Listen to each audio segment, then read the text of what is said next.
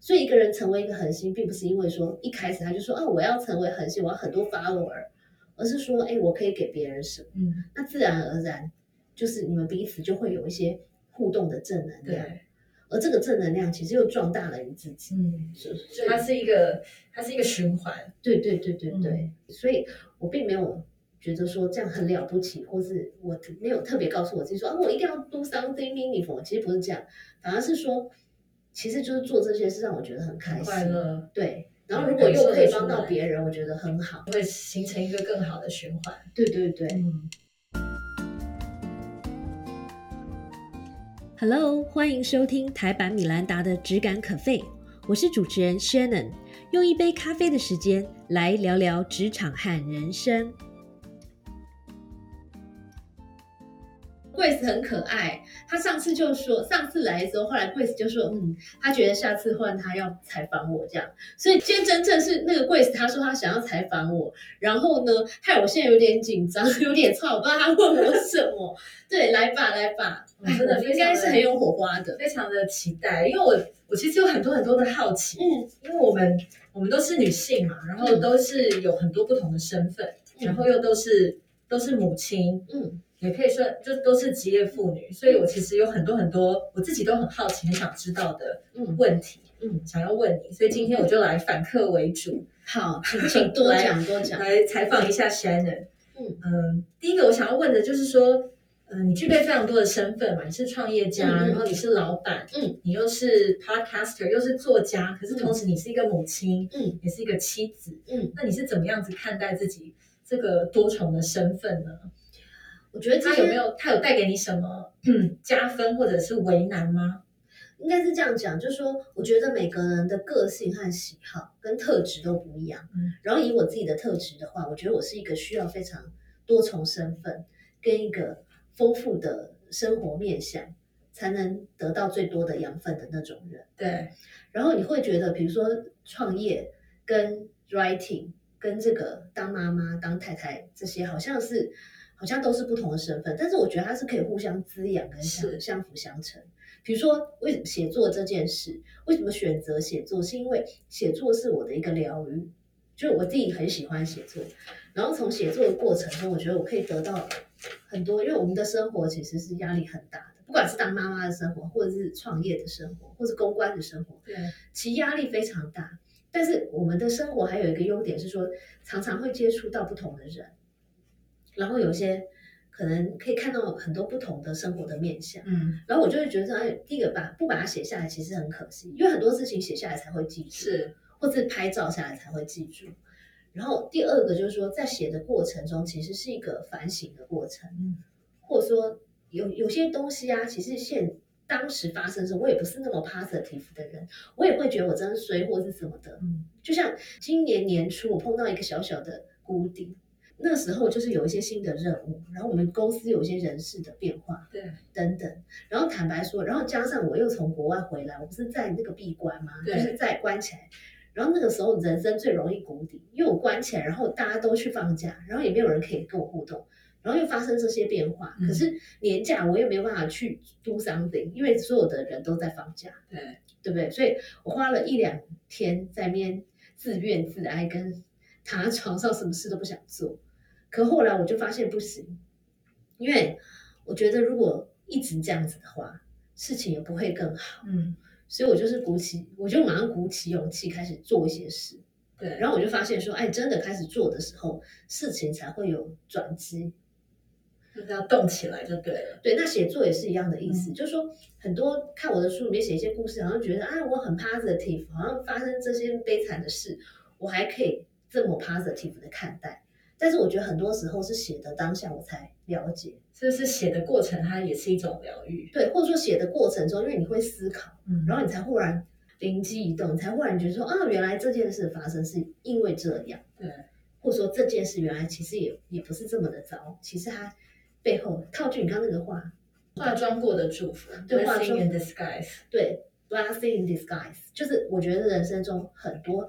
有这样很多的事情，但是很多时候是透过写作发现，因为写作其实是一个自我觉察的过程。所以写作它是帮助你思考嘛，然后去整理自己的思绪。对对对，那当然这个当妈妈，这个又是一个完全不同面向。其实我跟你讲，我所有人生最最最具挑战的一个角色，就是当妈妈这个角色。哦，可不可以多说一点？因为你什么样的挑战？因为我知道你其实第一胎跟第二胎隔了很久嘛。隔了四年，对没有。首先，我三十，我在三十六岁的时候创业，然后我也在三十六岁的时候怀孕。对啊，我记得你是带球创业啊。对，所以我的小孩，我老大小肉包，他今年八岁嘛，嗯，也就是我创业九年。对对，然后后来，那这个过程当然是很辛苦。那后来又隔了四年，我才决定生这个皇太后，就是我们家 妹妹。妹，对，那为什么我说当妈妈是一个很 challenging 的角色？是因为呢，其实我觉得不管是呃做 PR 的工作，或者是写作，或者是说当这个创业者，其实很多时候就是你把自己管好就可以了。或者说你自己坚持很辛苦，你就告诉我自己说，不管是 enjoy 还是 endure，就是 anyway，你只要管好你自己，是只要然后运气或是各方面条件配合之下，事情总会有，只要方向是对的，事情总会有一点的进展。可我觉得小孩完全不是这么一回事、欸，就像小孩就是说，你很努力的 push 他，他可能还反方向，或者说他他自己就有他自己想做的事情或是样子。是，那我讲一个笑话，比如说以前在还没有小孩的时候，这个我在玩具店，你常看到这个情况嘛，就是在玩具店或任何店，然后就有一种小孩就很鲁，然后可能爸妈不买玩具给他，然后他就在那边大哭大。崩溃这样。然后你知道以前还没有小孩，或还有一个小只有一个小孩的时候，我看到这种情况，我心里想说啊。这个爸妈真的不会教哎、怎么这样子？这个也太溺爱，这样不 OK。那时候我心里真的这样潜台词。对，但是我生我女儿之后，我现在看到这种情况，我就说哦，真是太可怜了。我就马马上可以同理，因为我就知道同样的人，就是我生两个小孩对我的帮助是说，我我学习到人是不同的，就说即便他们两个的 upbringing 的这个环境都一样，方式也一样，父母也一样，长得还很像，可是呢，这两个人的个性哦完全不一样。所以有没有觉得，就当了父母之后，其实会变得更包包容别人，因为知道说就是没有那么简单。第一个是包容，然后还有一个就是说我学会不要把自己作为这个世界 benchmark。嗯，比如说，如果不管是带人或带小孩都是一样，今天如果你带在这个工作上带人，或者说你带自己小孩，你要是想说，哦，你怎么连这个都不会？然后我以前，比如说我小学一年级时，我都已经可以什么背三百首唐诗，怎么你现在背一首都凌乱了？那这个这样做是没有好处的。首先，被你说的这个人他也很 frustrated，而且你这样讲之后，他也不会立刻就马上背出一百首，对不对？第二点就是你自己也气得要死。是所以我觉得我在妈妈的这个角色上真的学到很多，就是说学到人的天生的不一样，还有就是学到说你跟不同的人一起 work，跟我们带小孩过程中也是也是 work，对，也是一个 work，就是你要顺着当时的这个人的个性，还有他的特质，还有当时的环境去灵机应变。那就是就是很非常老实说，这不玩笑话，我觉得这个比创业难多了，是啊是啊，对不对？你应该很有同感吧？妈妈应该是最困难的你也是两个小孩，你应该是也是觉得说这两个人也很不一样，对不对？是我听过一个老师说，就是对于孩子我们可以影响，但是没办法控制。我就觉得是也是非常的有道理。我跟你讲个笑话好不好？我们家皇太后就是我女儿，因为她真的非常的有个性，所以她的外号叫皇太后。然后在她两岁多的时候，有一好一阵子，你知道吗？我们连洗手都怕，因为她光是开那个水龙头就要十分钟。为什么？因为她调到她要的那个水龙头的大小。对，大就是如果太小，变得一滴一滴的，他就说哦太小了，然后一一扭，他说哇很大，怎么不要？然后他就把把它扭到中间，可他手又那么小，所以他一点一点的调到他要的那个大小。然后如果在旁边看，你就说你这个妈妈也太溺爱小孩，根本不理他就好，可不行啊，他就会一直闹。但是可能同样家庭里面不同的小孩就不会有这个问题，可他就会有这个问题。对，那你对他这个人的沟通，可能就要跟别人又不一样，所以每个人都是 tailor made。是啊，那小孩也是很好的老师哎，教我们好多事情。哦，真的太多了。那你觉得，就是讲到小孩，你的身份是妈妈嘛，然后又是一个创业家，嗯又又是老板，你觉得有 work life balance 这件事情吗？我记得以前有读过嗯，你被采访的报道，你就讲到说没有，你觉得没有 work life balance？没有，可能我英文没有那么好啦。我对 balance 这个字的理解就是说，它必须要是，比如说至少一半一半，对，或者说两个是平三号平均的比例嘛。那我会觉得说，如果硬是要追求这样，其实有点难。就我们的工作来说，嗯，或者说任何一个想呃在职场上想要发展的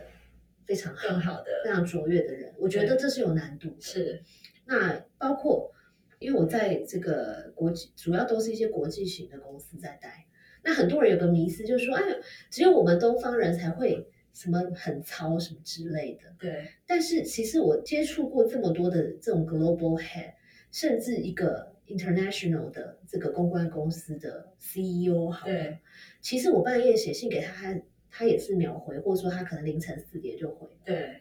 那你会觉得他没有 work life balance 嘛？我觉得也未必，因为他看起来就是一个很 balance 的样子。对，所以我会觉得说，如果我们硬是要跟一方面，你又希望工作上很好的表现，然后一方面你又要告诉大家自己说，哦不行，我一定要 work life balance，那你这样不是就是 create 自己的另外一个压力的来源吗？对，所以我觉得这个字可以换一下，可以换成呃所谓的 work life blend，、嗯哼，或是 work life integration。对，就说，我觉得你不用那么特意的强求说，哎，现在是六点喽，我下班喽，所以赖我都不回喽，或者说我就不处理公事喽。因为有时候，有时候这样反而没有办法做好你的工作嘛，对，对不对？那我觉得反而是说，工作跟生活可以互相的滋养。嗯，就是说，比如说在，比如说有时候去度假，我会特别安排一些东西，比如说，呃，我记得有一次我们去 Bay Area，然后我就，也许不是一个那么好的妈妈，比如说有些人去这个加州两个礼拜，可能他去了七个乐园或者什么，可是我无法，我可能一次只能忍受两三个乐园，两三个已经很多，就是一个礼拜一个的频率这样。但是其他时间我会做什么？会去做一些可以 enrich 生活和工作室。嗯，比如说有一年我就安排了一个透过朋友的朋友的介绍，然后他帮我做 Google 的导览。哦，因为 Google 的，如果你去过的话，它的 campus 是任何人都可以进去，嗯，但是它的 building 里面是要有朋友在里面，他可以帮你申请那个就是一个证，对，然后你才可以进去。进去，那我就会觉得，哎，这样对我的工作，其实我们做这个行业就是要多开开眼界，对，或者说多一点的 exposure。然后我觉得对小孩也是好，嗯，所以我觉得这是一个就是 work 跟 life 互相。那你会觉得说，哎，这个我是在度假，而且我也 have fun，对不对？但是你也不能全然的说我没有在工作，因为这件事情其实对工作也是有帮助。帮助，对，OK，所以我听起来很像是，就是把这两件事情结合在一起，其实很就你就不会特别去区分说，那哪一件是工作，哪一件是生活嘛，对，然后感觉你听起来是很很乐于吸收一切的刺激，然后把它变成自己的养分，对，然后所以啊，我后来研究出来了，所谓的 work and life balance 的 balance 的定义呢，对我来说，我觉得应该是一个新的平衡，嗯，内心的平衡，而不是时间的平衡。是，你如果硬要要求你要在九点到六点才工作，举例，然后你下班之后都要做家里的事，或是做你自己喜欢的事，我觉得如果你是一个对工作很有想法的人，最后你会搞到自己很累。是啊，因为你会觉得，哎，怎么大家都觉得我达不到我自己的期望或者什么之类的？好像两个角色没有一个觉得有做到自己心里面想要的程度，对，所以我们干嘛要这样对自己嘞？嗯，我觉得你应该是要 work out 一个方法，是在怎么样的比重，或者说怎么样的一个方式，你会最 balance，你的心会最 balance 对，。心里是最舒服的，对，比如说有些人他可能是工作狂，他可能还他觉得他一天百分之八十在工作，可他很他心里觉得很 peaceful，对那 why not？对，那有些人可能觉得他工作很累，可是他中间如果他可以溜去做一个瑜伽，他就觉得很好。嗯那 why not？所以为什么很多公司会在公司里面去做放那个什么健身房之类？其实我觉得这也是帮助大家可以 relax，得到新的 balance。对，对心里面的那个心。对对对，心里的心，嗯内心的 balance。那你自己就是就是要找到这个好的 work life blend，其实会需要做蛮多，一个是时间嘛，一个是精力，还有注意力的管理。那对你有没有什么好的方法可以分享给大家？像我记得我之前听过你有讲到说，你常常在陪小孩的时候，你会拿手机出来写写书嘛，对不晓得有没有记错，然后你会用语音输入的方式，有没有、对对对对有没有一些好的其他的 paper 可以跟大家分享看看？对，那个呃语音输入方式是，就是说你你看到一段，应该是我以前在陪我儿子，他在旁他在睡觉，然后小孩都会希望我们陪嘛。对，那我在那边黑暗中，我又不能在那边发呆，所以我就干脆手机拿来，就是在那边写我的书。所以我的呃三本书里面至少有两本都是在黑暗中用手机写完的。哦，那就我觉得这也蛮好的，因为就是等于利用零碎时间，嗯然后有时候在捷运上，或是你在等别人的时候也可以做。那我可以随时开机，随时关机，所以我不太会有一个就是说，比如说我要好好的坐下来写我的书的这个概念，因为当这样做的时候，比如说我必须要端坐在那儿，然后我还要把电脑摆出来。当有这一套仪式，会让我觉得压力很大，好像我今天把电脑摆出来，然后我非要写出一个大作不可。可我这样子一点一点的用手机写，然后等到就写完一篇一篇之后，等我有空我再把它整个整理一下，我就觉得那个很有效率，对，然后而且让我觉得没压力。嗯，就是开始一点点都比没有开始来的要好嘛。对，所以就是这是一个时间管理，嗯还有就是说找到你觉得舒服的一个工具，可以帮助你的工具。对，然后还有我觉得 prioritize 很重要，嗯，就是因为我们想做的事情真的太多，然后在这么多角色下，那你要去想一下你在每个角色非你做不可的事情。就比如说，就公司的层面来说，像我现在很幸运的是，我们公司蛮多很 senior、很资深的同事，嗯，那所以很多，比如说专案的运作这些，他们可能都比做的都比我还好。对，那我就在想说，那我可以怎么为大家加分？所以可能是一些策略上的东西，嗯，可能是一些，比如说业务的开发，或者说关系的维系对，等等。那同样在比如说妈妈的这个角色上，比如说小孩的事真的很多哎、比如说你有 一岁的小孩，事情超多啊。比如说这个，你还要把屎把尿，对不对？是你还要洗奶瓶，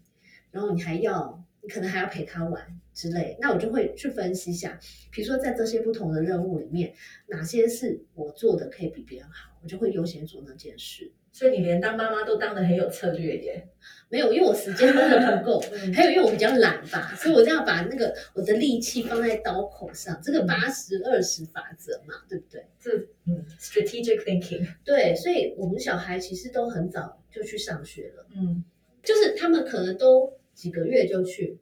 这个托婴中心。对，那很多人就会说：“哎，你怎么这么狠心啊？小孩还这么小，怎么就把他送出去？”但是我会觉得说：“哎，他妈，那是他的专业，OK？就是这些老专业的来，他们都是专门照顾小孩的。嗯，你觉得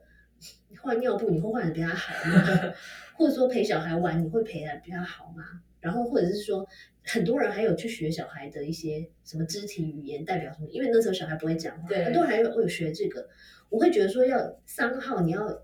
开放一点空间，你要放手让专业的人可以进来帮助你。但是我觉得有些东西是不能被取代的，比如说对于小孩的陪伴，嗯，比如说每天一定要有一个 quality time，对不对？可能是讲故事，可能是陪他玩某些的游戏，对对，那我就会优先把我的 energy 放在这种事情上。那我不会把我的 energy 放在，譬如说什么洗奶瓶啦，对，这一类事情上，不是因为我不愿意洗，而是因为只要我洗奶瓶，我就会烫伤手，不然就是把什么玻璃打破之类的，那反而会造成别人的 trouble。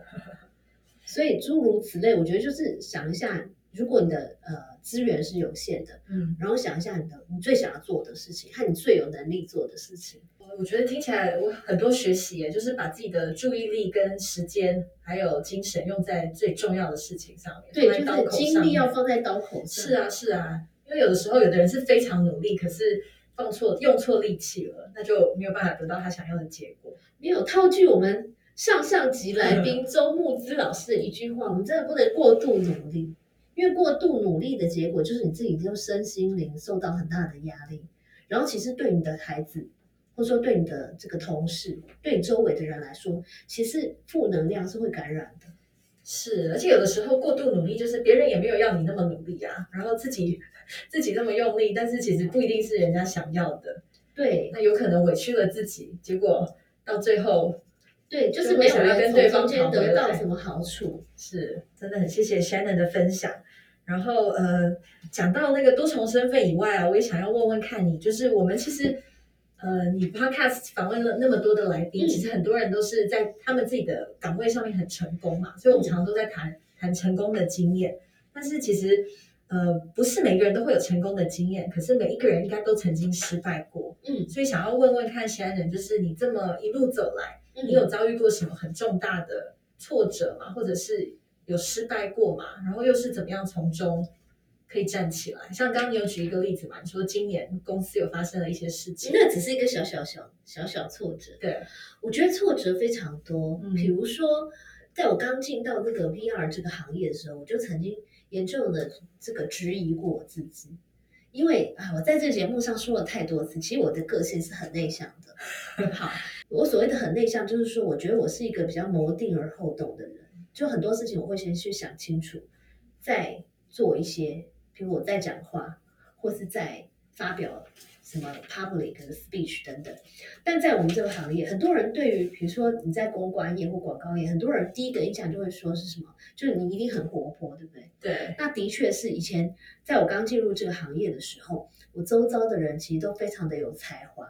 而且很活泼，而且都非常会说话，就是他们随便说几句话都是 quotable quotes 对那种的。然后我就觉得，所以在这样的环境，其实压力是很大的。对，因为在专业上来说，其实大家都差不多，都还在学习。以新人来说，可就 personality 来看，呃，活泼外向的人，或者说这个人很有鲜明的特色的人，是很容易被看到的。是，那在一个这么大的一个外商的公司里面，容易被看到，就象征着你更容易得到资源，或是更容易受到重用。对，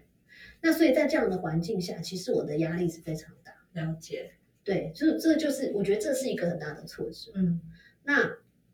但是也没办法，对不对？因为你已经做了这个行业嘛，所以那而且当初选择这个行业也是经过一番分析，嗯当然也是一样，你要分析自己喜欢做什么，还要分析自己会做什么。那找到一个甜蜜点嘛，对，所以也就是说，既然我就会告诉我自己说，那当初决定做这件事，也不是说我一时兴起而做，而是一个经过一个审慎的决定。那包括我在大学的时候念新闻，包括后来我要去念公关，其实这个是一连串为什么会呃学习这些东西，都是经过思考的。嗯，所以我会觉得说，我不能因为今天我比较不活泼或是什么，我就觉得很 frustrated，反而要分析一下自己的特质，以及在这个环境里面你可以发挥什么样的价值。嗯，所以我反而就会后来就是后来，那当然中间有经过很长的一段的这个很长的很嘛挣扎 struggle 的时间，嗯，但是我就会从，其实你其实我觉得有时候人生就是这样，方向对了，然后持续的努力，一点一点的做，我觉得就会慢慢就会看得到一点进展。那比如说，我就会发现说，哎，我自己好像可能不是一个最容易一眼被看到的人，可我是一个可以做策略的人，嗯，或者说因为我的观察力可能很好，因为我比较安静的人，就是你可以默默的观察别人，是，那你观察力很好，你就可以有一些看到一些别人看不到的东西。嗯，那又随着说，呃，做这个行业越来越久，你的知识量或者说你的 po- exposure 也越来越大，所以你就在策略的时候就会越来越精准。嗯，那我觉得其实人都是这样，可以 identify 几个自己特别有 potential 的地方，或者说有机会做的特别好的地方，然后在那个上面发扬光大。嗯，而不是说求全科的一百分，因为后者的话你会很累，对，而且你如果做不到的话，那你不是觉得非常 frustrated？嗯嗯，我听起来这也很像是就是某一种策略法思考的应用啊。对我就是一个很爱东想西想的人，之前我有读过一本书，是 Susan Cain 的，嗯哼，好像叫做《The Power of Introverts in a World That Can't Stop Talking》。对然后我看你之前也有访问张敬仁嘛，也是对就有也是在讲内向者的力，量。哎，我们那一集我觉得出乎我意外的好听，哦，因为我本来想说，哎，内向者，然后我也自认为这么内向，会不会讲不出什么话来？结果我们反而就是聊得很开心。那一方面，因为是我跟 Jill 本来就是很好的朋友。对，然后一方面就是，其实我觉得内向者跟外向者的不同是在于说，内向者是一个需要对某一个 topic，或者说跟你谈话的人或环境觉得很 safe，才会去 share 的人。嗯，那刚好我们两个对这个话题都还蛮有感的。对。因为我的理解是，就是内向者啊，很多时候是透过独处来获得力量，对，然后外向者就会需要跟人在一起来来充电。嗯，所以像我我自己身边也是很多职场上面都是，应该说我自己身边很多同事也都是内向者，嗯呃会做我们这一行工作的也是。但是你刚刚这样讲到说你是内向者，其实我也觉得，哎，好像有看看到这个特质。我可能不是那那么偏内向，我觉得我可能是中间偏内向。嗯，所以就说，如果我真的要勉强我自己去一个 party 或是什么，还是 OK。就你也可以做得很好。Supposedly，真正的内向者应该是很怕这种跟人接触或什么，但我没有这么的怕。可是我也没有办法，就是说，比如说今天到了一个场合，我根本就搞不清楚谁是谁，然后我就马上像花蝴蝶一样，或是马上上台去把大家弄得很嗨，这样我也没办法这样子。嗯，但是，所以我就说那时候我为什么压力很大，因为我们那时候的环境都是这样的人。了解。那在那边你就会觉得说没有办法 fit in，然后、嗯然后就会 challenge 自己说，哎，那我是不是选对了一个行业，或是我是不是一定要那样才能混得很好？对，但你现在也很好啊，也非常好。我不敢说我现在非常好，只是说我觉得，就说现在在这个这样的位置上，我觉得是第一个我的身心灵是平衡的，嗯，然后还有就是说可以发挥一点价值，然后带来一点正面的影响力。我觉得这个也是我很佩服你的地方哎、就是说我记得你在某一次，好像某一集的对谈里面，你有讲到说你二十岁的时候，二三十岁的时候是为老板工作，然后到了你真的，你真的好认真哦，真的有在听哎、就开始想要为自己工作，然后为社会工作。对对对所以我觉得这个是我很就是真的很 admire 你的地方啦。就除了做原本的工作之外，还想要帮助更多的人，就不管是透过写作或是透过 podcast 都是。所以我其实很想问你说，那你觉得这个力量是从哪里哪里长出来的呢？嗯，这个保持正面的，我觉得应该是这样说。我觉得我是个，一方面我觉得我不是这么外向的人，可嗯另外一方面我又觉得我是需要跟人互动的。那我记得上次我跟这个 Grace 聊天的时候，我们有讲到 feedback 这件事，对，就说比你有谈到说你做完一件事，你会请别人给你一点 feedback。嗯那我会觉得，今天比如说我在呃 podcast 上，或是比如说在脸书上的分享，很多人会给我一些 feedback，告诉我说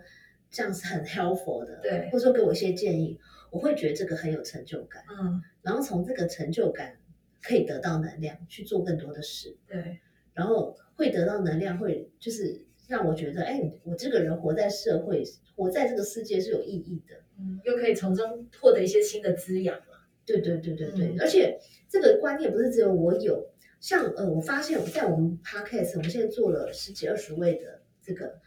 呃，请了十几二十位的朋友来喝咖啡，然后我发现啊，大家 top one 的一个共通的观念就是，很多人都讲到说，他们都会先想象我可以为别人带来什么，对，怎么帮助别人？他想的并不是说，哎，我今天要怎么发挥我的影响力，嗯，而是说，哎，我可以为你做什么嗯，或者说我可以就是带给你什么 value。那比如说像艾瑞克，他就他就有讲到，那他有一个，因为他是理科男，然后他有个例子，我觉得很有趣。嗯，他说，不要做恒星人，你知道恒星就是像太阳嘛，是，然后不是会有很多行星绕着它跑嘛？对，那那也是因为太阳可以给这些行星温暖，是，所以可可是呢，当很多行星绕着你的时候，你们就变成一个太阳系嘛，对，那你们整个集结起来力量就会非常大。嗯，然后你也就不再怕会被什么黑洞吸走。对，那我觉得还蛮有道理的。所以一个人成为一个恒星，并不是因为说一开始他就说啊我要成为恒星，我要很多 follower，而是说哎我可以给别人什么，嗯，那自然而然就是你们彼此就会有一些互动的正能量，对，而这个正能量其实又壮大了你自己。嗯，所以所以它是一个，它是一个循环，对对对对对，嗯。所以我并没有觉得说这样很了不起，或是我没有特别告诉我自己说啊，我一定要 do something meaningful。其实不是这样，反而是说，其实就是做这些事让我觉得很开心，快乐，对。然后嗯如果又可以帮到别人，我觉得很好。会形成一个更好的循环。对对对，嗯，然后接下来我想问你说，就是你出了三本书嘛，嗯，非常非常多产的一位作家，然后呃，其中有两本是在讲说要怎么样子让自己被看见，对，就是包含嗯，第一本是 Can Do 工作学嘛，然后第二本就是为什么我那么努力没有却没被看见？然后再来是就是小细节这本书，然后想要问说，要被看见之前，其实应该是要想办法长出足够的信心。对，然后想要问你说，你觉得年轻的职场上面的呃年轻人，他们要怎么样子建立自己的自信心呢？要怎么样子可以培养自己被看见的勇气？因为有的人他不想出头，就是因为他对自己信心还不够。嗯哼，嗯我觉得首先要先了解自己，因为你够了解自己之后，你才会知道你的弱点是什么，跟你的强项是什么，然后哪些东西是你有机会可以发展的很好的。那这个就像这个是听起来比较抽象，但是举例来说，比如说我们穿衣服也是嘛，对，我要了解我身材上的优缺点，皮肤肤色上的优缺点，然后我才知道我要我出去，今天我如果是去个 party，我的目的如果是希望被看见的话，那我要怎么穿才可以被看见，而且是 in a good way，对不对？而不是让大家看见我的缺点。那其实建立自信，我觉得也是一样的道理。了解了自己之后，还有我觉得 exposure，大量的阅读很重要。嗯那我讲的阅读未必是读书，当然我觉得读书很重要。可是现在的这个媒体或者说康内容的来源其实很多元，比如说 YouTube 也是一种阅读，嗯对不对？或者说的吸收，对听 Podcast 是一种阅读。嗯那我特别推的一个阅读方法，就是说吸收呃吸收 input 的方法，对，我觉得是交朋友。嗯嗯，就是说，如果你今天很忙，你也懒得看很多字，那我交朋友就好。比如说，我觉得我认识 Grace，对不对？那我如果想要了解，比如说口译人生是什么样子，那我不是就问你就好了吗？或者说，呃，我有一些银行的朋友，那我如果要了解投资理财，那我是不是问他们就好了？对，那在交朋友的过程中，一方面你们可以交换，就是说专业上的 know how，嗯还有就是说，你也可以了解到不同的人生面相。然后我觉得这个对我非常有帮助，因为我们每个人的成长环境都是我们自己的那个版本。那但是每个人的个性其实跟他的除了他与生俱来的个性以外，还有跟他的成长环境、跟他学习什么科系很有关系。对，所以当朋友越多的时候，我觉得越容易同理别人。嗯也越容易跟别人，就是我们讲沟通，沟通的目的是要有一个 effective 的，要有一个效果嘛。对，如果你们两个沟通了半天，结果互相鸡同鸭讲，然后最后还吵起来，那就失去一个沟通的一个目的了，对不对？那我觉得有效的沟通的方式就是说，你可以同理别人，然后你可以知道说，哎，我今天跟 A、B、C 三种人讲话，嗯即便我希望达到的目的都是一样的，可是用的方法不一样。嗯那我觉得透过交朋友，在让我在沟通上的功力提升了很多。哇，好棒的分享哦！我觉得就是哎，我都不知道我们回答到 Grace 老师的问题，因为 Grace 老师的问题都很精准，然后我的答案都很那个不会啊，我觉得我觉得拉里拉扎的。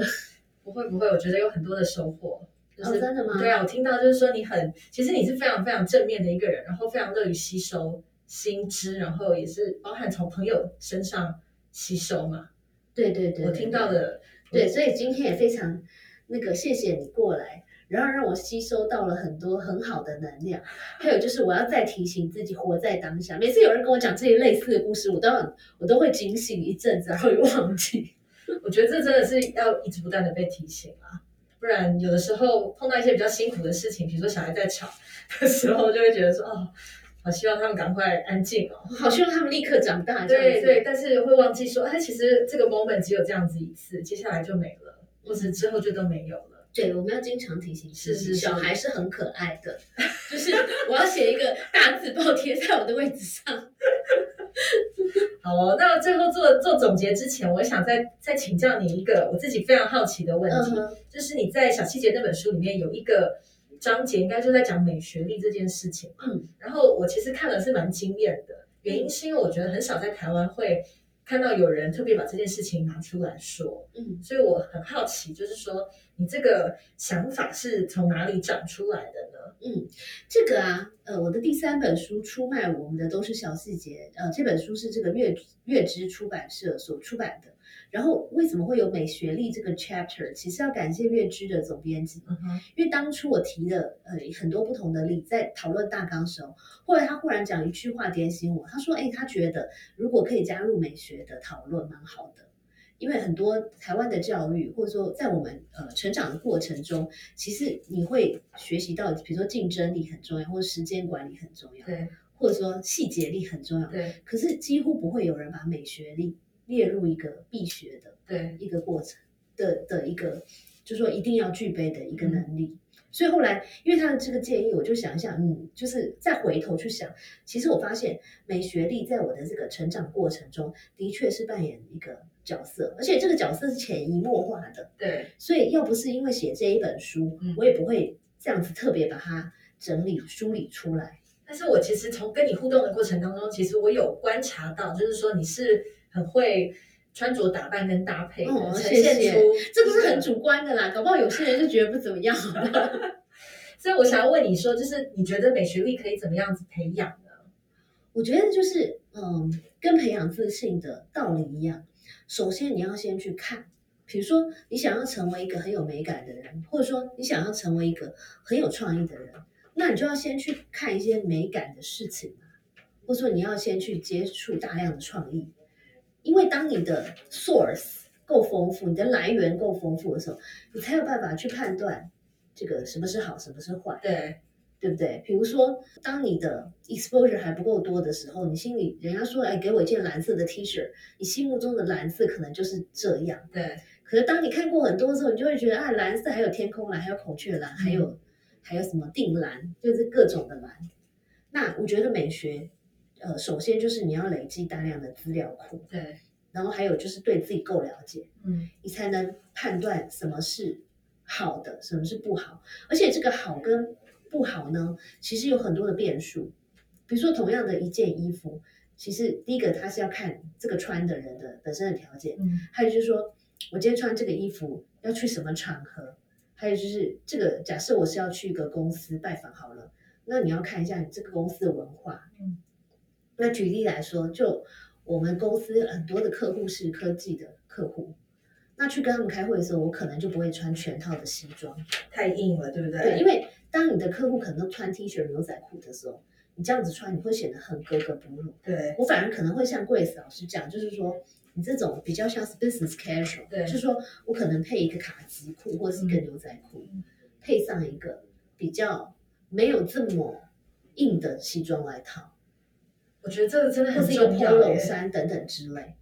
那我就所以这个东西，所以美学这件事啊，我觉得很看很主观，然后也很看环境跟当时的各方面的这个人事实地物，对不对？它其实就是一种察言观色，然后有办法融入的软实力。对，然后美学这件事，很多人看到美学会觉得啊，那是不是就是要穿衣服穿的美，或者说要化妆什么造型弄的美？呃，的确，外在当然是我们最先看到一个人的一环，但是我讲的这个美学力，其实更是一个整体的美感。嗯那比如说做人也要有美感嘛，做事也要有美感。比如说，呃，举例在职场上，如果我们需要别的部门的人配合我们，你有一百种达到这个目的的方式。是对不对？比如说，你可以叫你的老板去跟他的老板说，或者说你如果跟什么总经理很熟，你可以用老板的这个恶施意对来压迫对方来做。对，但是这个事情可可能是最有效率的方法，嗯，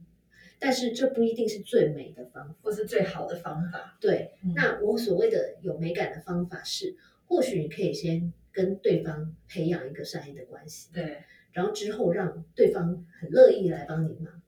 那这样的好处是说，其实这个关系是长长久久的，因为你在这个公司，其实今天你帮我，明天我帮你。嗯那如果是一个比较这样善意的关系，然后别人可以自发性的帮你，我觉得长期来讲是一个更加的有美感的一个一个处理事情的方式哇，。好有收获！就是美学力可以延伸到不只是外表的美学，还有做事情做得漂亮，也是美学力的展现。对，所以我觉得美学力其实是最难的，因为它这个需要，比如说，呃，需要某种元首的，就是说你要有一定的经验，然后跟呃，你可能也遭受过一些挫折了，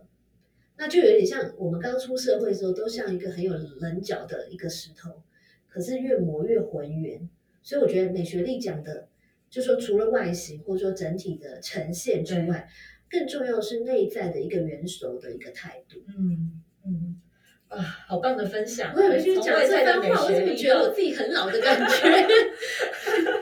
我很喜欢 Shannon，就是说你其实分享很多的内容，就是你写书的内容里面很多都是在谈所谓的 soft skills，但是这个东西其实是很难学的。我的意思是说，就是我们在呃很多书里面可以学到所谓硬实力嘛，比如说哦你要怎么样子做简报。但是其实像我觉得你刚刚讲到这美学力，其实待人接物这种事情，所谓的软实力是相对来讲是更困难的，就看不到的它反而是更困难的。对啊，所以我觉得。很多东西看不到，不代表它不存在。或者小细节虽然是个细节，可是它其实重要性，其实往往会影响一个人的格局，是，或是别人对你一个长久的 perception。对啊，小细节成就大格局嘛。没错，没错。